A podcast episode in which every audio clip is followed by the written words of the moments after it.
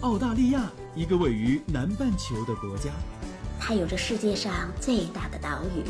还有世界上最小的陆地块。当然，它也有着最适宜人居的自然环境和最多元文化的融合。这是我看到的，也是我看到的。你好，我是甜甜圈，五岁女孩的妈妈。我是五岁的美拉拉。我们在澳洲，在路上。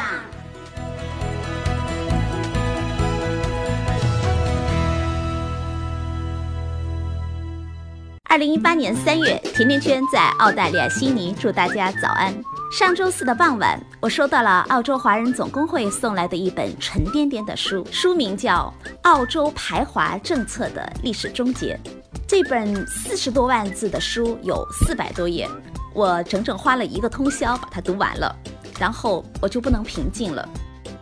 十九世纪的中期，第一批华人踏上了澳洲的大陆，开始淘金梦。到现在，华人移民和华裔在澳洲大概有一百七十年了。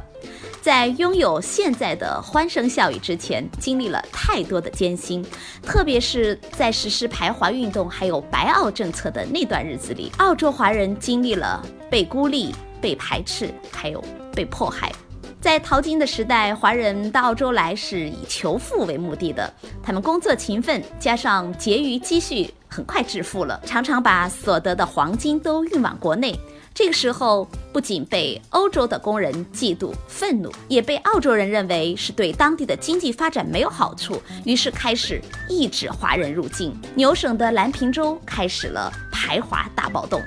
二战之后，华人在澳洲的数量曾经降到了不足一万人。近六十多年来，澳洲华人人口构成以及社区整体社会地位经历了两次大的转折，分别是因为五十年代以后科伦坡计划，还有九十年代的新移民政策，大量有较高教育水平以及专长的华人们陆陆续续的移居到了澳洲之后，由一个以苦力为主的，变成了百分之四十以上的人具有本科学历的社区。也使得中国由原来移民数额很低的国家，到了二零零九年变成了澳洲移民的第一来源国。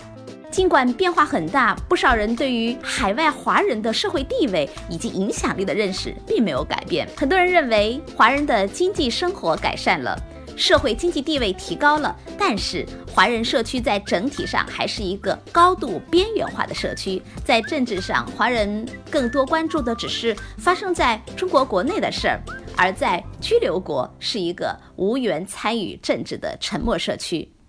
不过这些年来，在澳洲的华人已经开始越来越多的参政议政了，也有越来越多的华人开始参与到澳洲各州各市的议员选举中去了。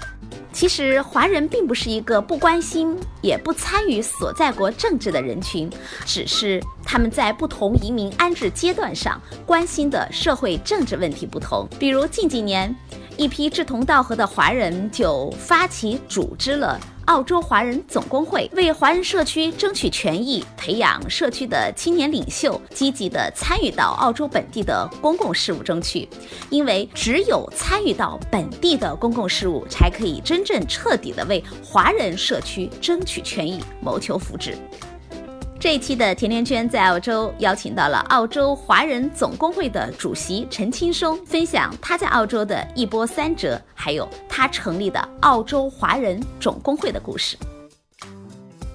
十五年前，陈青松从广东来到澳洲。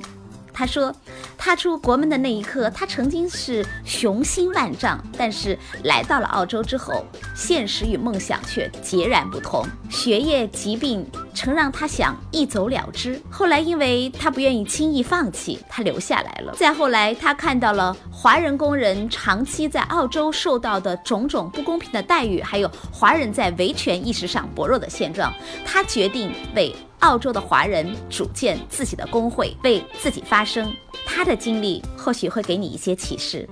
华人想要在这片陌生的土地上生存下去，要经历不少的挫折和挑战。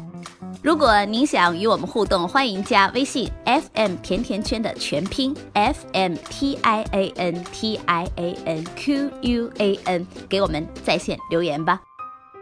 秦生你好，距离上一次呃我们见面有半年的时间了。这半年以来啊，华人总工会我知道有做了一些多的事情，包括在新年的时候有一些庆祝的活动啊。大家好，非常感谢主持能够给我一个机会，能跟大家聊一聊有关澳大利亚华人一百六十多年以来的一些发展变迁吧。每年的三月中下旬，澳洲不同族群和社区都会举行各种各样的文化活动来庆祝澳洲的 Harmony Day，来强调文化多元与平等。三月二十一号是多元文化日，这一天，我想我们来聊一聊多元文化的澳洲华人生存的状况是非常有意义的。三年以前，也是在三月二十一号的澳大利亚和谐日，在澳大利亚新南威尔士州议会大厦举办了历史以来第一次的，就是对澳洲淘金潮期间华人死难者的一个公祭大会，也受到了中央电视台、澳洲新报等一系列的媒体的，从中有能感受到的媒体和社区对我们的支持，代表我们华人总工会内心。也感到非常的感谢。知道那一次的这个公祭大会，确实是在整个澳洲的社会也引起了很大的反响。之后啊，华人总工会还主编了一本书。公祭大会之后呢，参加公祭大会的也有社团的领导人朋友们啊。都说公祭大会举办以后，希望我们再继续做一些后续的活动，对这个历史完整的梳理，也希望从历史上吸取一些经验，能够为我们的华人社区免于今后再发生类似的排华惨案做一些指标性的东西。我们就决定编一本书，书就是叫做《澳洲排华政策历史终结》，希望今后再也不用不会发生这个排华这样的悲剧了。其实促使这个历史得到终结的很重要的原因哦，一个是因为中国的强大，还有一个就是因为在澳洲的这么多代华侨华人，还有各个族裔的人民的这种团结和努力啊。今天我们来回顾一下第一批。在一八四七年的时候，踏上澳洲土地上的这些华人，当时是一个什么样的历史背景，让这批华人来到了澳洲？就是个移民的推拉效应。一个人他离开家乡的话，有各种各样的原因，但是其中很主要一个原因就是出于一种生存的压力。生存，对，生存压力。当时候移民海外的。华人来说，是一八四七年，当时清朝末年，就整个国家就是生灵涂炭了。在沿海一带的人呢，他就首先应该叫漂流，也可以说移民到海外去谋生存。所以说，第一批一八四四七年的时候来澳大利亚做淘金客那些人呢，在国内可以说是失业失地的农民，呃，年轻的农民，就是出于一种生存的压力，青壮年的劳动力，青壮年的劳动力啊，来到这里，通过自己的辛勤的劳动。希望能够改变自己的命运啊，自己的生活，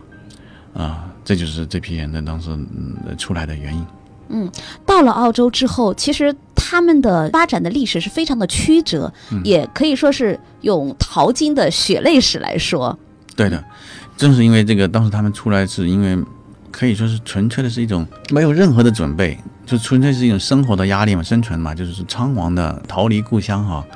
就是说除了有体力以外。那你来到这个完全的语言、文化、习俗、人群，可以说人脉完全不同的一个一个地方的话，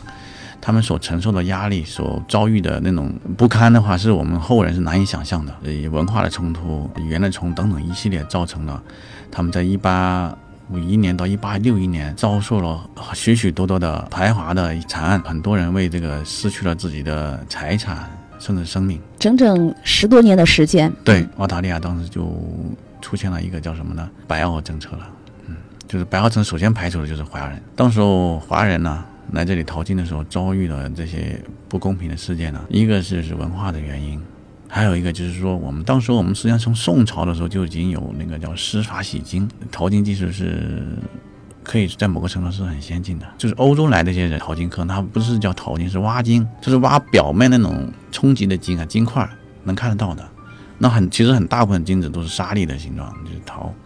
所以呢，有数字看到，当时实际上是欧洲的移民和中国的移民，当时有一个数字是在维多利亚是一百三十万的盎司，是吧？以黄金的计量单位。那我们华人也有一百一百万盎司的那种这这种情况。那这样的话，自然就造成一个很大的冲突，就是因为金子是一个。不可再生的资资源，竞争很充分。呃，竞争是就是相当的激烈。那这种情况下，那些其他的族群呢，看到你这些华人，就是用这种好像他们看到觉得很看不起、很不屑的，你看就拿那个盆子、拿那个水，就这么淘淘淘，哎，竟然最后淘出金子比他们好像还多，而且很稳定的收入。他们是要挖呀，要靠幸运，你们在淘，只要淘，每天淘总是能淘出金子来。所以这个情况下，造成他们就是说对华人的的淘金工人的话进行，就是说刚开始是这种排挤，通过人头税呀等等的立法，甚至什么，然后最后就是通过殴打，甚至是屠杀，就是这种方式来排除华人在那个淘金这个行业里头，就不让你在里面做这个行业了，你只能去做什么呢？去种菜、去洗衣服、开餐馆、做服务业。那个时候服务业是属于比较，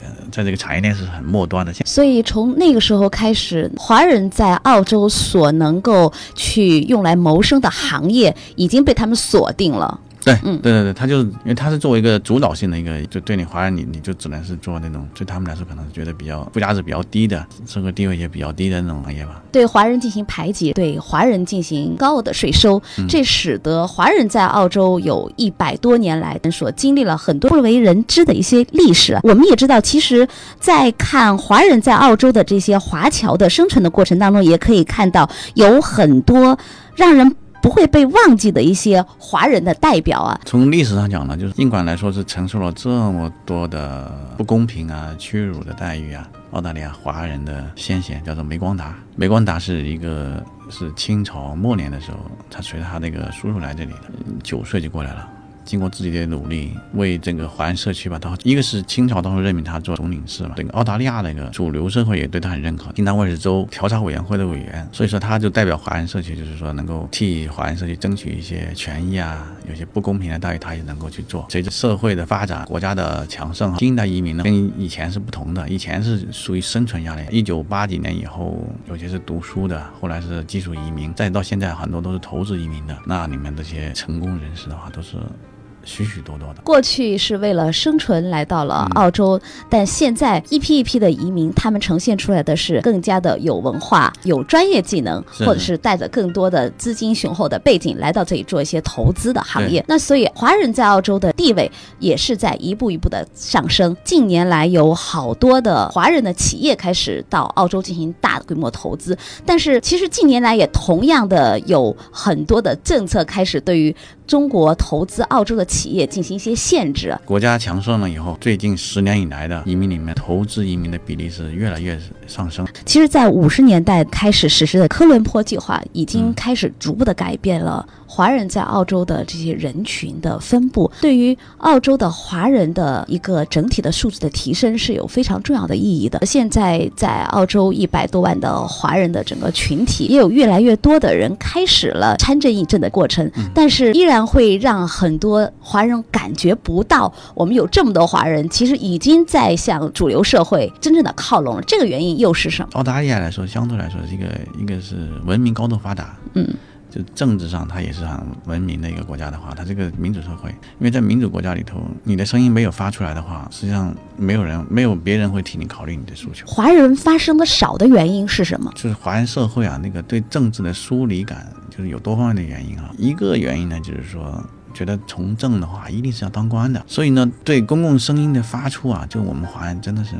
可以说是很少很少，偶尔的对一些公共事件，就澳大利亚本国的。公共事件进行评论的话呢，在就是英文报纸里头是凤毛麟角。就你们现在所收集和统计到的数据来看，华人在澳洲各个社区里的生存状况到底如何呢？这个总体来说是比以前从纵向来说是改变了很多，但是呢，相比于其他的族群来说还是不够的。从那个就业率啊一些来说，实际上是平均的。就是从移民专业技术移民那块了，实际上还是低呀，低比就是比比那个平均值要低的。陈青松说：“每个到澳洲来的移民的经历，其实就是每一代华人移民的掠影，就像他自己来到澳洲所经历过的无数的挫折一样。每个人在某一个方面来说，他也是跟整个社区一个像一个掠影一样，他你们多多少少都包含一些东西在里头。来的时候都是很。”抱着满怀的希望憧憬，结果来了以后就出现很多很多你不可预计的一些情况，我整个计划都就彻底就打乱了。最初的规划，陈青松选择一边兼职工作一边贷款读书，然而当地很多的企业都拒绝给他工作机会。他说：“记得有一次面试，好不容易到了最后一关，但是面试官在看到了他是华人之后啊，直接摇头表示不行，这让他非常的触动。最后，在二零零四年，他成了一名仓库管理员。”白天在学校上课，晚上去仓库搬货，大量的脑力劳动和体力劳动让他感觉到压力非常的大。当时他还乐观的认为，完成学业之后，他肯定会苦尽甘来的。但是到了二零零五年。澳洲的政府却突然毫无征兆地改变了研究生贷款的政策，只有入籍的人士才能够申请。初到澳洲，语言沟通不畅，朋友圈狭窄，直到政策具体实施之后啊，他才知道。所以那一刻，他感觉天都要塌下来了。这就意味着，从2005年开始，他就不能够享受贷款读书了，而他的学业也只能被迫终止了。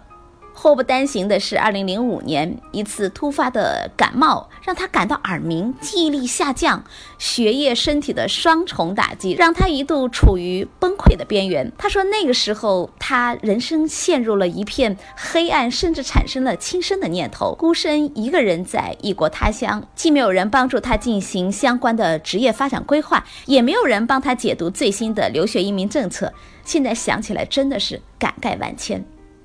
他想放弃学业回国治病，临走之前进行了一次环澳旅行。旅途当中，他经过了冷静的思考，决定留下来再努力一次。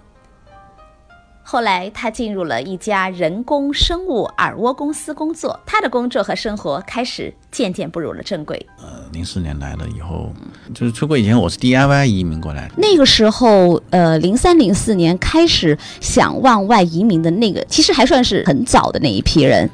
哎，算是比较早。那时候，那我们考雅思都能考出来。那会儿为什么想出国？当时有朋友，好多挺要好的朋友都出国了，就有些你都保密的很严重，都都都拿到签证才告诉我。我当时很生气，我说：“哎，怎么你到了这个时候才告诉我呢？”说，然后他就拿到签证就劝我说：“要不你也出国吧？”我说：“行啊。”那大多当时大多数都去了美国、加拿大的，嗯，他早早就准备，我们都没想到那个准备。我一看不行了，那加拿大到时候地表到时申请拿到的话，时间相当的漫长，三年多。虽然说雅思也不用要求这么高，对比下来就是澳大利亚就比较快一点，一年多我就。准备演澳大利亚，身边的朋友都一个个的走了，然后触发了你想到外面去看一看的，自己 DIY 全部完成了整个过程。对，嗯，来到澳洲的那一刻，或者说离开的那一刻，你的心情是什么样？那当时是很激动的，觉得可以去开拓一个新的生活嘛。觉得因为当时没有出国的话，就是其实还是有很多就是那种镜像化的那种印象，就是别人给你描述的怎么怎么样，其实实际上可能不一定不一定是这样的。你包括 DIY 好多，有部分已经到了，他也也也没有跟你说很完整的那个情况。原来都计划说一来的话就是继续读书啊，雅思也准备好了，考好，好两个都考好了。结果一来了以后，总之有很多很多的很多事情都让你都叫说计划赶不上变化，就是好多事情。比如说，那就后来就就雅思都准备好了，就没有去读嘛。原来都想读那个新南威尔士那个环境管理那个，为什么没没去读？嗯。也说不上，可能自己当时也没想清楚，因为当时一读书的话，不是要找工作嘛。结果旁边有朋友朋友说：“哎呀，你那个环境规划可能不一定好找工作耶。”嗯，怎么怎么样？还是处于一种生存的状态。对，嗯，那肯定是要生存嘛，到时候。结果一犹豫了，零四年一犹豫，一半年了，当时就说：“哎，要不改一个专业呗？改一个专业就一一犹豫半年就就，当时刚好就运气也不好。”霍华德可能有有有朋友，要是有一点印象的话，零四年他是刚好就改革了。嗯，原来就是那个 PR 的话，就是能够直接拿贷款读书嘛。Hex，我一一过了半年，我是四月份到了，呃不，二月份到了，四月份当时准备已经已经拿到 offer 了，结果准备说，结果说不行了，就别去呗。哎呀，到了一过了七月份就不就就开始就政策就政策发生变化变化了，嗯，就是 Hex 就没就必须两年以后的。嗯，才可以拿贷款来来来上学。那到时候肯定大家你也都清楚，他出来的不可能。哎，还记得那会儿为了来到澳洲，你为自己攒了多少钱，或者带了多少钱过来？真的是就是很少钱，大家都知道那时候应该是没多少钱的，就是肯定是要是有钱的话，我不会延迟，我就当时可能会继续再读了。嗯，就是没办法就找工作，工作一工作的话就一进入工作状态以后，就整个就是完全不同了。一个你要打工，然后也还后来我还坚持读了一下别的专业的，就是 就是压力太大，整个时间精力都没办法分配过来，就是压力很大。而且到了这边之后，找到的第一份工作是什么？在一个仓库里头工作嘛，在一个仓库里头做，嗯，然后就一场一场也真是很难想象的一场病吧，就是突然间感冒，我也不知道怎么回事，到现在我都不不清楚是怎么回事。突然间好像我觉得可能是也许是感冒，也许是别的原因，或者是饮食不调啊，就造成耳鸣啊。然后这种耳鸣的话是很糟糕的，就白天晚上都是，嗯，刚开始睡不着觉，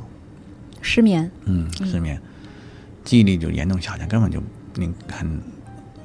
就是很难应付日常的一些生活所以。那个时候是一个人孤身在澳洲，对对对要面对所有的这些状况。对对对，所以就，但是后来又，我都就当时也一边打工一边读书嘛，就把学业工停了，工作也辞了，就准备我就等个环澳游一圈我就回国了，我就不干了。结果到了墨尔本以后，突然间，反正有些事情我想还是不能就放弃吧，就后来就留下来了。留下来以后，在一个很大的公司里头，在 Cochlear 的公司里头，那刚好有个工会，澳大利亚制造业总工会。然后在总工会里头就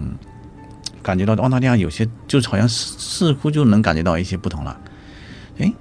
这这个工会还真是不错，就是能够对一些有实质性的帮助。有实质性帮助。你比如说你你来的时候，你肯定是处于很弱势嘛。你求职的话，你完全是属于一种弱势，你要你你是被动的去找，就是被选择的一个一个，然后你你你你根本就不能保证你明天或者是说什么时候会不会这工作，你在国内还可以说在单位里头一般来说不会轻易的会把工作丢掉，在这里的话，你刚来的肯定很害怕，但是有工会的话，就心里头底气就大很多了。所以这是因为这个原因，我当时想，哎，然后跟那个就是跟工会的一些工党那些人就进一步的就很深入的一些聊交流啊，聊就他们说你们华人社区都没有一个社区工会，那个时候大概是在哪一年？大概是零六年，零六零六年到了澳洲两年之后，对对，零六年零六年，然后中间就是当时也从来没想过要自己搞一个创，他提到这些这些什么之类总工会那些人都听我，真帮他们组织很多活动，是什么新移民读英语啊，因为总觉得英语肯定是要第一步要过的关嘛，是吧？就搞了一系列的这些活动，到后来就是说又进一步接触，相发现哎，韩国人、呃阿拉伯人、菲律宾都有自己的社区工会，这样的话对，实际上因为我加入工会，我就感觉到。嗯，实际上工会举办很多活动，我们也有一些环，但是都很分散，谁也不知道是谁。好不容易在一起烧烤的话，再碰到一块儿，平时你要搞什么活动，他们有什么活动，我们都不怎么参加，实际上只是交费会，嗯，是一个很很分散的群体，很分散，也没有任何的发生。发生的。没有没有，那这就是说，那别人社区是韩国人社区的话，就有自己的韩国社区工会，那他作为一个一个桥梁、一个过渡的话，其实可以对整个族群的发展，在当地的社会的融入，融入啊，你包括你在这个工会里头那些代表发那个发表发布的一些声音的话，其实还挺有帮助的。所以一二年我我其实我在跟一些朋友在一起要创立这个时候，也犹豫了很长时间。你犹豫的原因是什么？都是朋友、亲戚朋友都是说，哎，你不要搞这个，搞这个吃力不讨好的。这个因为实际上也就是你一直都是大家的志愿者嘛，在付出没有任何的。当然，我从来做事情，我做这种事情，我因为我可以说吸取以前的，我觉得因为后来，当然我后来也得零零散也得到一些很好的朋友的支持嘛，就是说做一些也也做这个公益也是一种对，也可以说对以前曾经帮助我的一些朋友的一种纪念。嗯，那就一直犹豫了半年了，就是朋友们都讨论很长时间，说要做做做做做就不做了，那因为大家都觉得挺困难的，因为做这个事情要花很多时间。也没有回报，只是在投入嘛。那后来呢？我说这样的话，我当时我有我我就这样了，我就想，我当时在一个教会里头跟几个朋友说，就真不真的我祈祷过的，祷告过的，因为我我自己都不想，我就很很犹豫了，因为这样做的话可能会真的要付出太多的，就祷告了，然后就是申请表，我们都已经开过会了嘛，当时我们一直没寄，后来。祷告完了以后，我说这个在哪一天，反正就那一天的吧。突然间一个原因就是把它寄出去了，然后就批准了，就是这么这么真的是一个很有时候一个事情，回过头来看，我当然我没有说我这个事情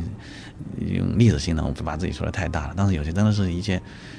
很微不足道的一些东西就能够决定推动着你推动往前啊，真的是这样。我现在想想是，然后就是因为本来就是 普通的凡人，说实在的，也没有说想做一个很伟大的事情，但是真的是只是想尽自己的心，能够做一点事情吧。所以当时就用这种方式就就，哎，但是很偶然的，就是说这个工会他周那个社团注册的正式批准是十一月二十六号，是在二零一二年。一二年，嗯啊，就跟一些这个日子还是挺特别的。嗯，包括像后来那个我们我很重要一个一个政治导师，就 Daryl，曾经做过工党那个呃国会党团主席八年，嗯，哎，他的出生日期就是十一十一月二十六号。我说，哎，这个太巧合了。所以我说，哎，既然是这样的话，我们还是有必要去投入去做的。其实从第一次接触到澳洲接触工会是零六年到一二年正式成立华人工会，嗯这个过程是花了六年的时间。在这个六年过程当中，你也有犹豫过，也有有过彷徨。嗯，刚开始没有想过去成立，实话讲，因为这个做这个，因为属于公益组织的话，其实你要花，一般来说做公益啊，你说实在的，必须是像有钱、有影响力、有资源，有资源才会做。像当时我们真的是想过，要是我们不来做的话，可能真的是没有人去做，是真的是这样。所以到后来加入工党有一段时间，这些领导人有些有时候跟他们聊天的时候说，像帕拉马塔最早的都是华人移民来的很早很早，但是你们这个华人社区，包括在工党里头也很少人的。没有人来发声，没有人来组啊织。，他是跟我们说了这种情况。假如说稍微有点敏感的话，心有点敏感的话，是觉得有点不好意思的。那后来就是一一年底的，跟我一些朋友就在一起聊天，就觉得有必要搞一搞的。你不搞的话，真的有点不好意思，要不然我都不好意思在里头待了。他也其实他也希望你们做这个事情啊。他们其实，在某个程度上讲，我们的文化融入，其实好多时候也是跟我们自身关系有关系。西方就主流社会里头所谓的主流，它是分很多方面的，他们很欢迎你，实际上是很欢迎你去在多元文化主义政策下，其实他并没有拒绝你去做一些相关的一些东西，只是我们放弃了。所以从一二年到一八年，整整六年，又是过了六年的时间。对对对对那这六年，华人工会的发展经历了什么样的阶段？每年基本上做那么一两两三件比较有意义的一些公益的事情，比如说刚开始的时候，一二年底成立了嘛，一三年就是刚好是碰到澳大利亚那个工党大选，嗯，我当时候就是说我们一下子就是召集到两百多人那个志愿者，这也是工党历史上从来没有过的，嗯啊，对他们让他们能够意识到我们华人真的是可以在这方面就是做一些事情。呃，我印象中好像是一三年，我们开始做这个事情以后，后来陆陆续续的其他的社团团体的话，也开始在召集一些志愿者来大规模的去参与某些政党的一些 一些一些一些选举的活动。以前的不管我印象中，不管是工党还是自由党，其实志愿者是很少的，寥寥可数华人。就那一年，我们印象两百多。然后一四年开始的时候，我们就开始做一些，就是说对我们的华人社区进行一些有组织性的培训啊，就组举办连续四届了，一四、一五、一六、一七、一八年是刚刚开始嘛，嗯就四届每年都举办一届青年旅游训练营啊，嗯就邀请一些国会的议员啊，呃，一些社区领导人啊、行业领导人，给大家一些我们选拔出来那些优秀的那些华裔青年嘛，做一些类似的引导性的东西，就希望能够对呃华整个社会华裔社那个社区那种传统性的文化，就能够做一些。加入一些新的元素，希望能够越来越多的那个年轻人能够对一些公益的或者是主流社会一些公共事务能够有一些发表声音，能够勇敢的去踏入。他们都很鼓励，国会议员那些都都经常鼓励大家去参加的。哎，很欣慰的是，这两年好像是有这不一样的。去年的时候，参与有些华裔那些很年轻的人都参选了。朱家园的话就二十三岁嘛。我们做了一系列事情以后，好像这个历史就这么发展了。哎，因为有引导，所以大家会啊更多的开始去哦关注、去参与。这是这这真的很欣慰的事情。所以就不用讲诶，有华人工会的存在和推动，让华人在澳洲的生活和华人在澳洲社会的融入起了很多的推动性的作用。其实我们也希望在接下来的时间，也希望更多的华人加入到华人工会里来。哎，那现在最后一个问题就是，怎么样才能加入华人工会？大家要是有兴趣参加我们做我们的志愿者的话呢，请大家关注一下我们那个微信公众平台“澳洲华人服务澳洲华人服务。对嗯，好，今天非常的谢谢金松给我们来分享关于澳洲华人总工会的及华人在澳洲发展的整个历史，谢谢你。”。谢谢嗯，感谢。今天就到这里了。如果你对澳洲的留学、移民、置业、投资、吃喝住用行有话要说，可以在节目的下方直接点击我要评论，或者加甜甜圈的微信，就可以给我留言互动了。甜甜圈在澳洲，给你说我看到的、听到的、经历着的和感受到的。我们下期再见吧。